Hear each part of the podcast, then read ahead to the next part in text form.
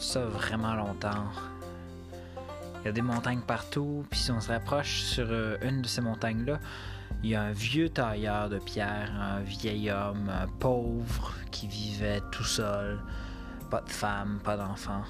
Il passait toute sa vie à tailler la pierre, à casser de la roche sur la montagne, à casser la montagne, un petit peu par petit peu. Puis il se brisait les mains, il avait les mains, il était sale, il était scrap, là, tout était scrap.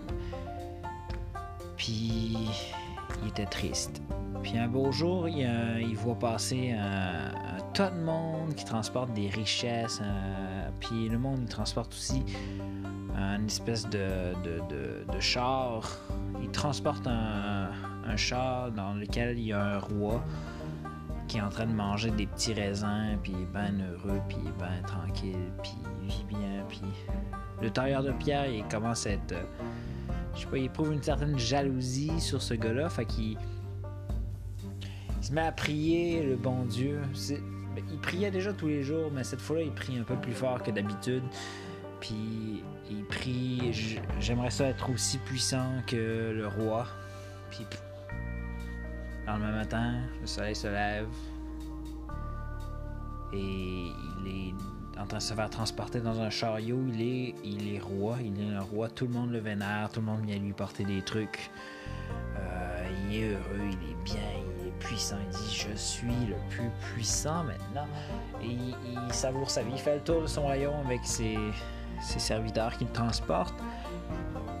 Puis là, plus la journée avance, plus le soleil se lève haut dans le ciel et devient brûlant, de plus en plus brûlant, tellement qu'il commence à étouffer. Ses serviteurs lui disent Oui, on vous avait promis qu'on arriverait au château avant, midi, mais euh, on le sait, euh, là, on est en retard, on se dépêche, on fait ce qu'on peut. Puis le soleil continue à monter. Il continue à avancer, mais il sent toujours loin du château, loin de l'abri. Il fait chaud, il étouffe, il commence à avoir de la misère à respirer. Il est en train de se faire détruire par le soleil. Il se dit, j'aimerais ça être aussi puissant que le soleil. Puis il se met à prier. J'aimerais ça être aussi puissant que le soleil. Le lendemain matin, il se lève, c'est lui. C'est lui le soleil. Il se lève à l'est, c'est lui le soleil. Il peut faire brûler les champs, mais il peut faire pousser les plantes, il peut. Il donne le sourire aux gens, il fait avancer les saisons, l'hiver, il fait avancer, euh, il fait apparaître l'été. Euh, avec ses rayons, il peut brûler ceux qui l'aiment pas, il peut donner des coups de soleil, il peut réchauffer les cœurs, etc. Puis il se dit Je suis le plus puissant. Et là, c'est là que le vent se lève, le vent commence à pousser les nuages et les nuages commencent à cacher les rayons du soleil. Impossible de percer les, euh, les nuages avec ses rayons. Puis le. C'est là qu'il entend le vent dire Ah oui, je pense pas que tu es aussi puissant que moi. Et le vent se, se met à souffler. Est-ce que tu peux faire avancer les bateaux dans l'océan? Est-ce que tu peux faire avancer les nuages? Et la pluie et l'orage et les tornades et les vents détruire tout. Il se rend compte que le vent est beaucoup plus, puissant que le soleil. Fait qu'il dit J'aimerais être aussi puissant que le vent. Fait le lendemain matin, il se réveille comme une brise. Il est le vent. Il fait avancer les navires sur l'océan.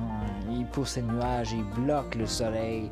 Il arrose les plantes qui enlèvent la sécheresse. Il peut faire plein de choses. Il tripe.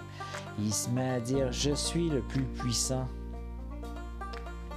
Et là, on entend la montagne dire Ah ouais, est-ce que tu es aussi puissant que moi? Est-ce que tu es capable de me bouger, moi Et il se met à souffler sur la montagne, mais impossible de bouger la montagne, elle bouge pas. Il se rend compte qu'il peut rien faire, la montagne est invincible. Et là, il dit J'aimerais être aussi puissant que la montagne. Il se réveille, montagne. Le soleil arrive même pas à passer. Tellement il est haut, le soleil, les rayons du soleil passent pas de l'autre côté, ça crée un ombre. Le vent peut rien faire, il peut pas le tasser. Il bloque même les nuages tellement il est haut. Il est la montagne et pendant plusieurs milliers d'années, il reste comme ça.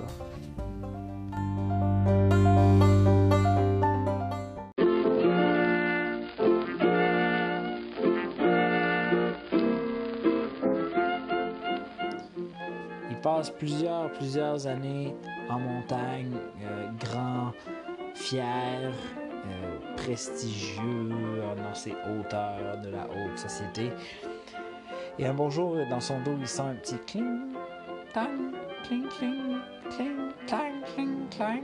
Et il se retourne, puis il s'aperçoit qu'il y a un vieux mineur. Un vieux mineur est en train euh, d'y- d'y briser le dos. Le, un vieux tailleur de pierre qui est en train de casser de la roche sur son dos lui crie Hey, le tailleur de pierre, je suis la montagne, je suis le plus puissant, va-t'en d'ici. Va-t'en de chez nous, arrête de me déranger.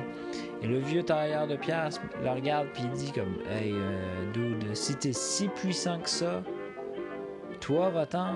Moi, j'ai une famille à nourrir, puis j'ai une maison à construire, fait que laisse-moi tailler ma pierre. Puis il continue à tailler sa pierre sur le dos de la montagne, qui peut juste rien faire, il peut pas bouger. Man, c'est une montagne, c'est de la pierre, il peut juste pas bouger. Fait qu'il il se met à... Il réalise un truc, puis là, il se met à prier. J'aimerais être aussi puissant que le tailleur de pierre. Puis là, Dieu dit, j'espère que c'est la dernière fois, parce qu'à un moment donné, on se calme. Fait qu'il fait, oui, c'est ça que je veux. Puis le lendemain matin, le soleil se lève, le vent se lève, puis lui il se lève. Il est euh, un tailleur de pierre, puis il est un tailleur de pierre heureux, tout seul, vieux, les mains euh, fatiguées, mais heureux d'être ce qu'il est parce que parce qu'il a compris que il est ce qu'il est, puis c'est ça, c'est ça,